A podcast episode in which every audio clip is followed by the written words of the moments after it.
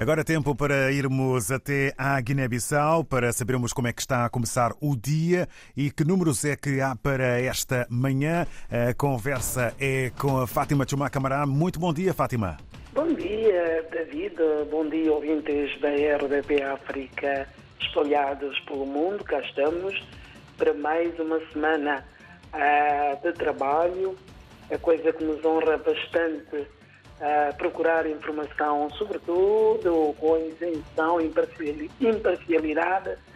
Aliás, é a nossa Bíblia e o nosso Alcorão para eh, poder partilhar com os nossos ouvintes e permitir também que eles possam uh, tirar as suas ilações em relação a vários assuntos, informações que têm a ver com a Guiné-Bissau e não só. Máxima prevista para hoje é de 36 graus centígrados. Eu sei que há pessoas que têm muita inveja de mim. Assim, deste lado está aqui uma, não é? 36 graus é beleza, é beleza. Muito bem. Mínima de 21. E em termos também da atualidade da vida, advogado Bailton Pereira Barreto, sequestrado e detido por algumas horas eh, nas celas da segunda esquadra em Bissau, por segurança da Presidência da República, já está em liberdade. Quem diz é o Presidente da Comissão dos Direitos Humanos na Ordem dos Advogados, Luís Vaz Martins. Ele é que diz que Vailton foi sequestrado e detido por algumas horas uh, por segurança da Presidência da República. Sobre este assunto, a Rede Nacional dos Defensores dos Direitos Humanos promete posicionar face à detenção supostamente ilegal do advogado Vailton Pereira Barreto. Pereira Barreto também é um dos elementos, ou seja, um dos advogados uh, do PAIGC, Partido Africano para a Independência da Guiné e Cabo Verde.